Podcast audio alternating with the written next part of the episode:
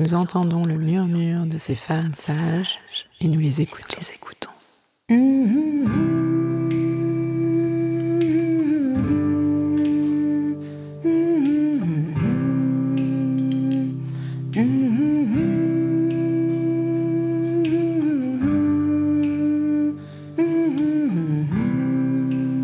Elles sont gynécologues, sages-femmes, ostéopathes, psychologues, historiennes, toutes œuvrent à leur façon en faveur d'une prise en charge globale de la santé des femmes.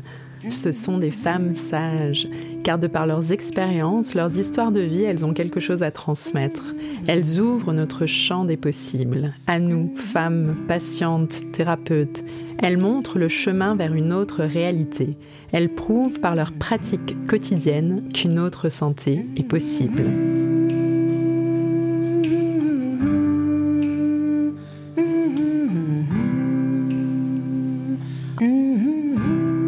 En charge globale de la santé des femmes, c'est l'aspect homéopathique qui nous intéresse aujourd'hui. Homéopathie qui est régulièrement remise en question. Dernier assaut en date, et pas des moindres, le déremboursement qui sera total à partir de janvier 2021. Christelle Bénard-Charvet, vous êtes gynécologue, obstétricienne et homéopathe. Vous intervenez au centre de santé MGN à Lyon et enseignez en école d'homéopathie. Vous expliquez vous-même qu'au début de votre exercice, vous étiez sceptique quant à l'homéopathie quel a été votre cheminement pour finalement devenir gynécologue homéopathe? J'ai commencé par une carrière chirurgicale dans les hôpitaux. Et dans les hôpitaux, quand on fait de la chirurgie, on n'est pas tellement sensible à des pratiques comme l'homéopathie. Je voyais un petit peu les sages-femmes qui en donnaient, elles donnaient des granules aux patientes que je suivais, et ça m'amusait beaucoup, euh, et je les laissais faire parce que j'avais déjà la perception que ce n'était pas dangereux. Et puis, euh, je me suis installée en libéral en 1993, et une des premières patientes que j'ai vues m'a dit, bah voilà, je vous consulte parce que j'ai mal au sein avant mes règles. Et je me suis sentie complètement idiote parce que euh, je ne savais pas comment prendre en charge cette pathologie qui avait l'air de déranger beaucoup cette personne, mais euh, qui ne faisait pas partie des consultations hospitalières. Et euh, étant chirurgienne, bah, bien évidemment, je me suis dit, je peux quand même pas lui enlever ses seins, puisque c'était quand même excessif. Donc je me suis dit, qu'est-ce que je peux faire? Et je lui ai prescrit euh, des progestatifs à l'époque. Et j'ai revu la patiente six mois après, et elle m'a confirmé que mon traitement avait été particulièrement inefficace, avec en plus des effets secondaires, mais qu'elle avait pris un médicament homéopathique et que tout était rentré dans l'ordre. Et euh, à l'entendre, je me suis dit euh, comment, euh, après 13 ans d'années d'études, je peux ne pas connaître des médicaments remboursé et manifestement efficace. Et puis comme j'étais accoucheur, bah, je suivais beaucoup de, patientes qui accouchaient pour la première fois et elles étaient elles aussi prises en charge par euh, un médecin homéopathe qui euh, donnait ces fameux granules et j'avais vraiment l'impression que ces femmes se mettaient en travail beaucoup plus facilement. Alors même si j'avais autant de, césariennes que euh, dans mon exercice précédent, j'avais vraiment l'impression que le début du travail se passait mieux. Il y avait moins de faux travail et ça en tant qu'accoucheur moi, ça m'intéressait beaucoup parce que le début du travail, c'est le respect de la physiologie et que j'avais l'impression que cette pratique aidait les patientes à mieux vivre leur accouchement. Et alors, l'homéopathie, c'est quoi finalement? Ah, l'homéopathie, c'est quoi? C'est une grande question. J'y ai beaucoup réfléchi parce que, euh, voilà, étant sceptique au départ, je me suis intéressée quand même à la recherche en homéopathie. J'ai lu beaucoup d'études, j'ai lu beaucoup de commentaires, j'ai rencontré beaucoup de médecins homéopathes. Et finalement, euh, j'en suis arrivée à la conclusion que l'homéopathie, c'était euh, une prise en charge globale des patients, ça c'est certain, c'est-à-dire qu'on les voit sous un autre angle, on ne les voit plus sous l'angle de l'organe. Donc c'est une vraie philosophie de soins parce qu'on n'aborde pas la maladie de la même façon. On n'aborde pas le symptôme de la même façon. Donc je dirais en un, un abord global de la pathologie et une prise en charge du patient en entier. Ça, c'est très important. Après, dans l'homéopathie, on a l'utilisation d'un outil qui s'appelle le médicament homéopathique. Alors, ce médicament homéopathique, il est... Euh, très bizarre, hein, puisque euh, bah voilà, il n'y a pas de molécules dedans, tout le monde le sait, on l'a encore beaucoup entendu là, sur les antennes dernièrement, et pourtant il marche. Comme dirait l'autre. Et pourtant, il fonctionne. Et euh, ça, euh, bah, je, ne me prétends pas scientifique, mais quand même un petit peu en étant médecin, évidemment, ça me pose aussi des problèmes. Et euh, moi qui l'ai donné au début à mon chien, à mes enfants, qui intentionnellement, en particulier sur mon chien, me trompait de médicaments pour bien vérifier que c'était pas un effet uniquement placebo, je me suis dit, bon, ce médicament fonctionne. Alors après, dans les, les, études que j'ai regardées, on s'aperçoit que l'homéopathie, elle est basée sur le principe de euh, ce qu'on appelle la similitude, on appelle la loi des semblables, et euh, qu'avait déjà décrit euh, Hippocrate hein, au IVe siècle avant notre ère, et qui consiste en fait à penser qu'une substance prise à l'état moléculaire, donc à forte dose et qui donne un symptôme, peut, à dose toute petite inverser ce symptôme. Donc c'est Hahnemann, le fameux médecin Samuel Hahnemann, qui a montré ça sur la quinquina. La quinquina donnait des fièvres et des douleurs euh, intestinales, et quand il le prenait à toute petite dose, eh bien les symptômes disparaissaient. Donc il a expérimenté ainsi euh, des, dizaines, des centaines de, produits pour prouver cet effet d'inversion de dose, qui est vraiment euh, la base de l'homéopathie. Ensuite, il y a les dilutions. Alors les dilutions, elles se sont faites parce que euh, plus les doses sont petites, plus on a une efficacité et moins évidemment on a d'effets secondaires. Donc on n'a plus l'effet toxique de la plante, on reparlera des souches tout à l'heure, mais de la plante ou du minéral, et on n'en a plus que l'effet positif sur l'organisme, l'effet euh, euh, moteur, l'effet activateur de quelque chose que je n'ai encore pas identifié, qu'on n'a pas identifié à ce jour. Euh, donc ça, les dilutions sont venues de ce principe qu'il fallait avoir des doses les plus petites possibles pour avoir l'efficacité sans les effets secondaires. Troisième principe, c'est la dynamisation. Donc il a été maintenant bien prouvé, alors pour les gens que ça intéresse, il faut lire les travaux de, de Manja, il faut lire les travaux de Louis Ray, il faut lire les travaux de Luc Montagnier, il faut lire les travaux du professeur Marc-Henri.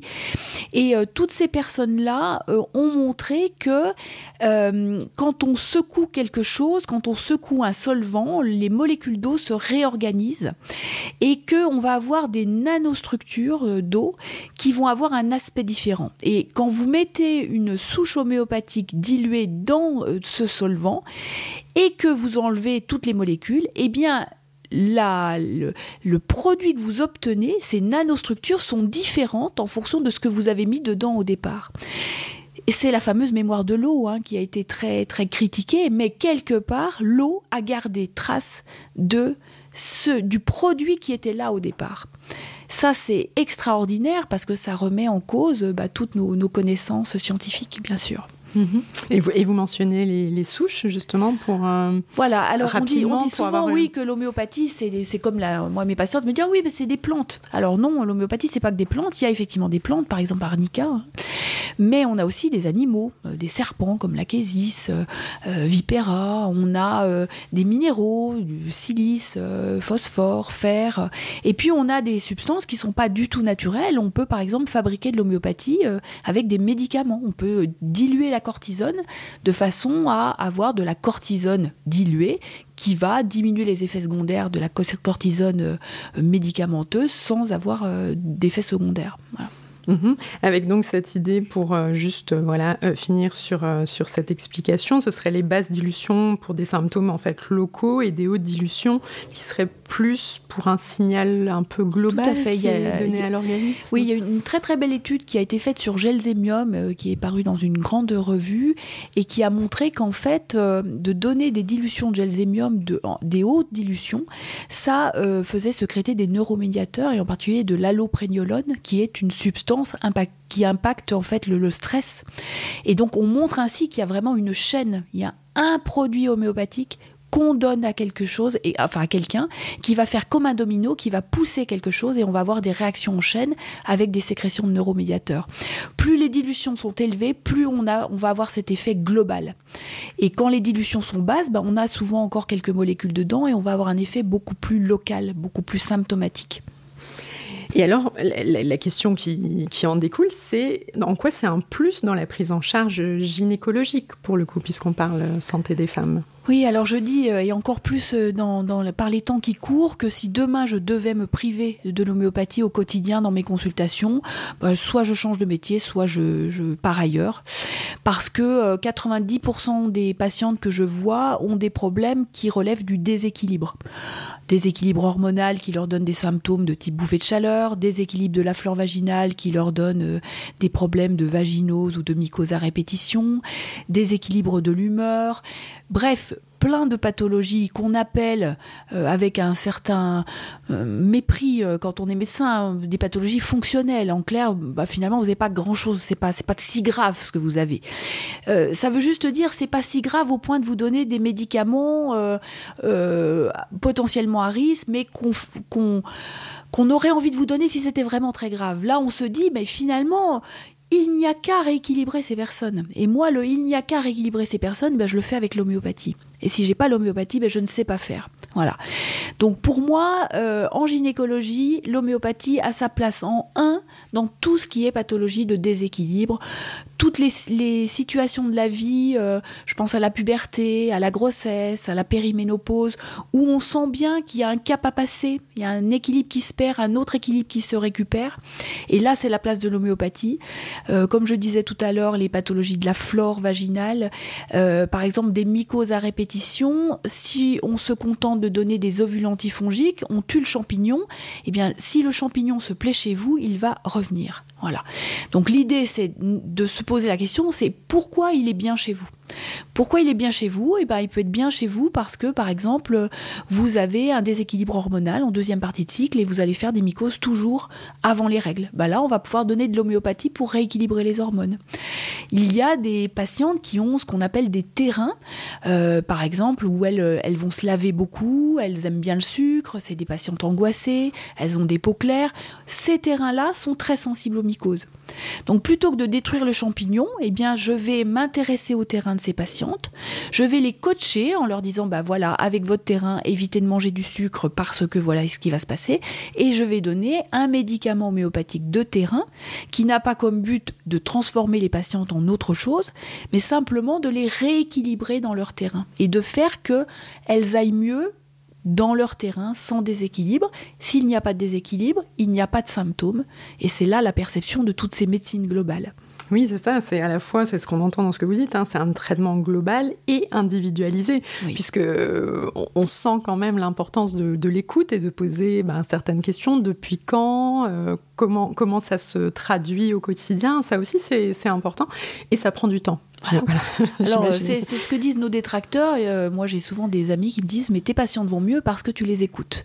Alors, premièrement, bah, chaque médecin devrait écouter ses patients, donc ça ne me paraît pas un reproche euh, euh, digne de ce nom. Mais c'est pas faux que l'interrogatoire homéopathique va nous permettre de rentrer dans la vie des patients et surtout leur faire exprimer le ressenti. Quel ressenti vous avez de ça? Quelle sensation vous avez? Quelle, voilà. Et il est évident que ça intervient dans la relation thérapeutique et que ça intervient dans le fait que la personne va se mettre en mouvement après cet interrogatoire. Voilà, alors ça n'est pas euh, toujours suffisant et euh, le médicament homéopathique va euh, être un petit accélérateur sur cette première démarche qu'on a fait, mais c'est vrai que la consultation homéopathique est quelque chose qui va, comme je disais, mettre en mouvement les gens et leur faire exprimer des choses qu'ils n'ont peut-être jamais exprimées. Mhm, tout à fait. Et alors là, on parlait effectivement d'affection euh, chronique, hein, mais ça peut être aussi un accompagnement global, peut-être en... Moi, je, pense à l'hypofertilité, les parcours de, PMA, éventuellement, ou c'est aussi des parcours à long, de long cours. Bien hein. sûr, les, pathologies chroniques, alors je pense à la PMA, je peux, on peut dire aussi l'endométriose, on peut dire l'accompagnement des cancers. Toutes ces situations-là sont des situations qui vont perturber non seulement l'équilibre physique, mais l'équilibre psychique, avec des vrais parcours du combattant euh, dans lesquels l'homéopathie va avoir toute sa place, à la fois au moment de l'annonce, euh, par exemple quand on vous annonce que euh, bah, votre hypofertilité a peut-être une origine organique et qu'il va falloir se décider pour faire euh, des procréations médicalement assistées, bah, c'est un grand choc. C'est un choc, c'est un, deuil d'une grossesse spontanée. Il y a beaucoup de choses qui se passent là. La crainte des médicaments, euh, la crainte de la technique, parce que euh, tous ces parcours vont être extrêmement médicalisés, avec peu de place pour l'écoute, parce que il faut aller vite, il y a des décisions à prendre, tout est fait un peu dans l'action et dans la précipitation. Et puis l'attente, est-ce que je vais être enceinte ce mois-ci, est-ce que je vais pas l'être, avec de temps en temps même des symptômes de grossesse euh, avant de savoir que bah non finalement ce mois-ci ça n'a pas marché donc des souffrances beaucoup de souffrances beaucoup d'appréhension et euh, l'homéopathie va pouvoir gérer à la fois la douleur euh, physique les contractions au moment des transferts mais la douleur psychologique et on est vraiment dans un accompagnement pas par pas à toutes les étapes du parcours. Et alors, on en vient justement à qu'est-ce qui détermine en fait le choix entre médecine allopathique et homéopathique, ou en d'autres mots, en fait, quelles sont les limites aussi à, l'homéopathie? C'est une très grande question parce que euh, moi, je suis identifiée comme gynécologue homéopathe et j'ai de temps en temps des patientes qui viennent et qui me disent voilà, je veux de l'homéopathie, je viens vous voir pour de l'homéopathie. Alors je pense par exemple aux symptômes de ménopause. Alors je viens vous voir parce que je ne veux pas prendre d'hormones. Eh bien quelques-unes de ces personnes ressortent avec un traitement hormonal. Parce que je leur dis, euh, vous ne pouvez pas faire un choix d'une thérapeutique. Vous devez faire le choix de ce qui va vous faire avancer. Moi, par contre, je peux vous guider là-dedans parce que je sais que, en fonction de vos bouffées de chaleur, de comment vous les tolérez, je sais que l'homéopathie aura des limites et que parfois, elle ne pourra pas aller dans ce que vous souhaitez, c'est-à-dire zéro bouffée de chaleur en huit jours parce que je n'aurais pas forcément avec l'homéopathie cette puissance-là.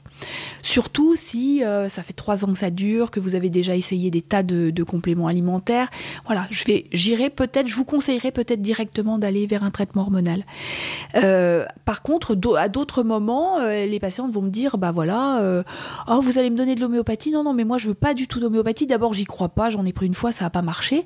Et là, je vais leur dire, oui, mais dans votre cas, moi je peux vous dire que c'est ce qui va marcher et surtout c'est ce qui va vous permettre de ne pas récidiver. Parce que le reste, oui, ça va marcher, mais ça va marcher un temps. Donc dans les pathologies chroniques, euh, l'homéopathie va avoir vraiment tout son intérêt en accompagnement et euh, en prévention des récidives, par exemple des infections urinaires. Et alors, quand, quand, on visite votre blog, Doc Homéo Gynéco, on voit que vous êtes très engagé pour une médecine dite intégrative. Est-ce que vous pouvez nous expliquer ce que vous entendez par là? Alors la médecine intégrative, enfin pour moi, c'est le rêve que devraient euh, viser tous les médecins et c'est le rêve de tous les patients, j'en suis persuadée. C'est en fait une médecine où euh, il n'y a pas de frontière entre la médecine conventionnelle et les médecines complémentaires ou les pratiques complémentaires. Et il n'y a pas de frontière entre le soignant et le soigné. C'est-à-dire qu'il y a une vraie relation médicale de confiance qui s'instaure au début. Le médecin sert juste de coordinateur de soins. Et donc, euh, si on prend par exemple un parcours d'endométriose, le coordinateur en médecine intégrative va dire, bah, écoutez, euh, vous avez euh, un, kyste à l'ovaire d'endométriose qui fait 8 cm, donc il va falloir à, tout prix vous opérer. Mais comme je vous sens angoissé, bah, on va vous faire une séance d'hypnose avant l'intervention. Et puis après, bah, comme vous souhaitez avoir un enfant, bah, évidemment, on va pas vous mettre sous pilule, mais on va tout de suite vous faire prendre en charge en acupuncture et en homéopathie pour que vos cycles soient vite réguliers. Et puis, bah, comme pour vous, on sent que c'est compliqué, bah, je pense que le yoga, ça pourrait être quelque chose qui serait intéressant. Vous avez une alimentation qui est un peu perturbée et puis vous fumez, donc le sevrage tabagique, euh, on va vous accompagner aussi là-dedans, voilà.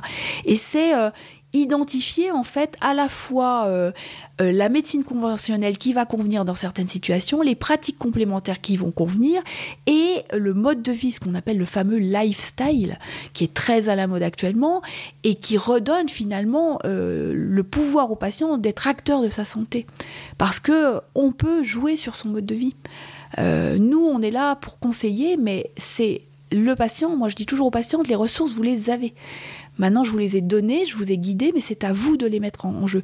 Vous allez peut-être pas le faire tout de suite, peut-être que l'arrêt du tabac, ça sera pas maintenant. Mais ceci dit, vous savez, vous, vous, pouvez le faire le jour où vous le souhaiterez et vous allez progressivement vous mettre en mouvement. Donc la médecine intégrative, c'est cette notion-là. Il n'y a pas de bonne médecine, de mauvaise médecine. La bonne médecine, c'est celle qui utilise le meilleur de tout pour que le patient aille mieux. Voilà. Et toujours en relation avec le soignant. Et dans la médecine intégrative, le soignant doit aller bien. C'est-à-dire que le soignant se prend en charge aussi. Parce que happy doctor, happy patient, si le docteur il est content, eh ben, le patient il va mieux déjà. Mm. Voilà. Donc il y a aussi cette notion d'équilibre entre le soignant et le soigné. Il n'y en a pas un au-dessus de l'autre. Chacun est main dans la main, cette notion de main dans la main. Mm. Accompagnement tout au long du parcours. Euh, vrai accompagnement. En, duo, quoi. et pas de jugement, et pas de. Mm. Voilà, et pas d'a priori. Moi, quand quelqu'un me dit, bah, voilà, j'ai fait telle pratique, si je connais pas la pratique, et même si elle me paraît euh, un peu bizarre, à partir du moment où le patient me dit, moi, ça m'a fait du bien, et euh, c'était pas un escroc, j'ai pas payé des, des fortunes, voilà, ça lui a fait du bien voilà, et ben après, peut-être qu'on saura dans 100 ans pourquoi ça marche. Et alors pour le coup, on ne peut pas s'empêcher bien sûr de penser euh, ben, au cancer mm. euh, et à ce qu'on appelle en fait les, soins de support, hein, c'est-à-dire aussi l'accompagnement justement dans... Ben, on peut imaginer après une chimiothérapie euh, les difficultés aussi hein, de, suivre une, une, chimio sur le long cours. Là aussi, hein, l'homéopathie a, a, eu des résultats. L'homéopathie a, gagné, je pense, ses lettres de noblesse dans effectivement l'accompagnement des, chimiothérapies. Et d'ailleurs, euh, il y a beaucoup de centres hospitaliers qui ont maintenant intégré une, vraie consultation d'homéopathie. Je pense en particulier à l'Institut euh, Raphaël, euh, qui est à, à, donc à Paris, enfin dans la banlieue parisienne, où il y a une consultation d'homéopathie. et ça, les soins de support, un anti-vomissement, c'est un soin de support. Donc les soins de support, ça peut être du conventionnel ou du non conventionnel, l'homéopathie, son intérêt, c'est que le médicament que nous utilisons en tant qu'homéopathe n'a aucune interaction médicamenteuse par rapport à des compléments alimentaires, la phytothérapie. Donc il n'y a pas d'interaction médicamenteuse et il n'y a pas d'effet indésirable. Donc on ne peut avoir que du bien. Et ça, c'est très sécurisant pour les oncologues qui ont vite compris que on pouvait laisser les patients euh, avoir de l'homéopathie, même si l'oncologue n'y croit pas forcément. En tout cas, maintenant, il est admis que on peut euh, suivre un traitement homéopathique pendant tous ces traitements, radiothérapie, chimiothérapie. Mais c'est venu sur le tard. C'est-à-dire que dans certains pays, je dirais la médecine intégrative, voilà, est apparue il y a une vingtaine d'années, si ce mm-hmm. n'est plus. Et, là, effectivement, ça commence tout doucement parce que dans d'autres pays, alors les plus proches, bien sûr, on pense, on pense à l'Allemagne, la Suisse, il y a des centres pluridisciplinaires où euh, des professionnels de santé côtoient euh, d'autres thérapeutes et où il y a effectivement tout un, tout un suivi. Vous parlez d'hypnose, mais ça peut être les thérapies comportementales ou le jeûne. Ou le jeûne. Voilà, enfin, voilà. Donc euh, en, France, c'est... En France, nous sommes très en retard. Euh, j'y réfléchis depuis très longtemps pour analyser ça. Je pense que simplement, on est le petit village gaulois. Hein. On a cette, euh, toujours cette caractéristique de, de faire les choses un peu différemment. Et, et bon, après, j'ai pas de jugement là-dessus. L'essentiel, c'est de ne pas priver nos concitoyens de ces techniques. Parce que si on les prive à l'intérieur de notre territoire, les personnes maintenant, avec Internet, avec la mondialisation, vont aller ailleurs. Et ça, ça me fait très peur parce qu'il ne faut pas oublier qu'il y a des pays où Certains professionnels de santé revendiquent le traitement de cancer par des méthodes alternatives, cette fois-ci, donc qui ne sont plus complémentaires. Et je n'ai pas envie que mes patientes euh, aillent euh, dans certains pays se faire soigner leur cancer par des plantes uniquement. Mhm. Voilà, ça ne me paraît éthiquement pas recevable. Donc pour éviter la fuite des patients, pour trouver des thérapeutiques qui leur conviennent, le plus simple, c'est d'intégrer à nos pratiques sécurisantes de médecine conventionnelle des pratiques complémentaires avec des intervenants en pratique complémentaire euh, légitimes, euh, connus, reconnus, qui ne sont ni des escrocs ni des charlatans, et à qui on peut confier nos patientes. voilà oui. patients et nos patientes. Vous y travaillez déjà, hein, puisqu'il y a le JetCop, donc un, groupe d'experts. Tout, à fait. Donc le JetCop, c'est un, voilà, c'est un groupement d'études des thérapeutiques complémentaires, donc qui a comme mission euh, euh, bah, justement de servir d'intermédiaire un petit peu entre euh, le système politique et puis la base des praticiens en pratique complémentaire. Donc on, on attend beaucoup de ce groupe qui va progressivement évaluer toutes les pratiques complémentaires avec des méthodes d'évaluation qui vont leur correspondre pour euh, bah, faire un, tableau euh, de, des pratiques complémentaires les plus reconnues, euh, de leurs indications et comme vous disiez tout à l'heure aussi et surtout de leurs limites pour prévenir les patients et les protéger. Mmh. Et alors, en juin dernier, hein, ça c'est très intéressant aussi, ouvrez le centre ressources Lyon, dans lequel nous nous trouvons actuellement. Est-ce que vous pouvez un petit peu nous expliquer en quoi consiste ce centre? Alors, pour faire simple, donc le centre ressources Lyon est le sixième de sept centres ressources euh, en France. Et c'est un concept, en fait, qui euh, a deux pôles. Un pôle mieux-être, dans lequel on va trouver des pratiques psychocorporelles, euh, nutrition, alimentation, euh, image de soi, euh, un pôle social et puis un accompagnement thérapeutique. Et donc ces centres sont des centres d'accompagnement de personnes qui ont des cancers quel que soit le type de cancer, quel que soit le stade du cancer, homme, femme, enfant, à tous les parcours, ça veut dire euh, au moment de l'annonce, pendant les chimiothérapies, la radiothérapie, et aussi euh, dix ans après un cancer, si quelque chose n'a pas été euh, bien digéré, s'il reste des séquelles de, traitement. Donc ce n'est pas un centre de soins, il n'y a pas de prise en charge, par exemple, de nausées, mais on va prendre en charge les gens de façon globale et on va leur proposer surtout euh, des outils, des outils de gestion de stress, des outils de prévention tertiaire, comment manger sainement, comment manger santé, comment se remettre après une chimiothérapie à marcher régulièrement, euh, qu'est-ce que c'est une activité physique modérée, intense, on fait de l'éducation aussi sur la maladie et il y a évidemment toute une partie de soutien psychologique euh, qui se fait dans des groupes qu'on appelle des groupes soutien expression sur un an et le l'ambition de ces centres, en fait, c'est de montrer que par ce type d'accompagnement qui finalement ne coûte rien, on peut améliorer la qualité de vie des gens et au-delà améliorer la quantité de vie, c'est-à-dire euh, prolonger la vie de personnes qui auraient des cancers euh, de mauvais pronostics, mais aussi éloigner euh, les récidives de, de cancer, en plus évidemment des traitements conventionnels, puisque nous, nous nous plaçons bien en complémentarité du système de soins habituel du cancer. Peut-être quelques mots justement sur d'où est née cette, euh, cette idée, hein, puisque vous mentionniez sept centres. Oui, euh. donc l'idée est, née d'un oncologue euh, qui s'appelle Jean-Loup Mouisset et qui a créé le premier centre ressources à Aix-en-Provence et qui, alors qu'il était jeune interne en oncologie, a lu des études qui disaient qu'un soutien psychologique et le mieux-être pouvaient améliorer la quantité de vie des personnes atteintes de cancer. Et donc ça l'a passionné, il est allé se former aux États-Unis, il est revenu avec ce concept qu'une prise en charge globale d'un patient atteint de cancer pouvait euh, vraiment avoir un effet sur sa santé euh, en termes, je vous dis, d'années de vie et de qualité de vie. Et euh, voilà, il est porteur de ce projet. c'est une personne extrêmement humaine et donc il continue à être oncologue. Et voilà, moi, j'ai, lorsque je l'ai rencontré, je partage complètement sa vision d'une prise en charge globale, sa vision qu'on peut aider les, les, personnes avec des outils tout à fait simples et que euh, donner aux personnes ces outils-là, eh bien, ça va leur permettre non seulement de se sortir de leur euh, premier cancer, mais peut-être d'éviter euh, des maladies cardiovasculaires plus tard, et puis de diffuser la bonne parole autour d'eux et aussi d'avoir ça fait une tache d'huile en fait dans leur entourage.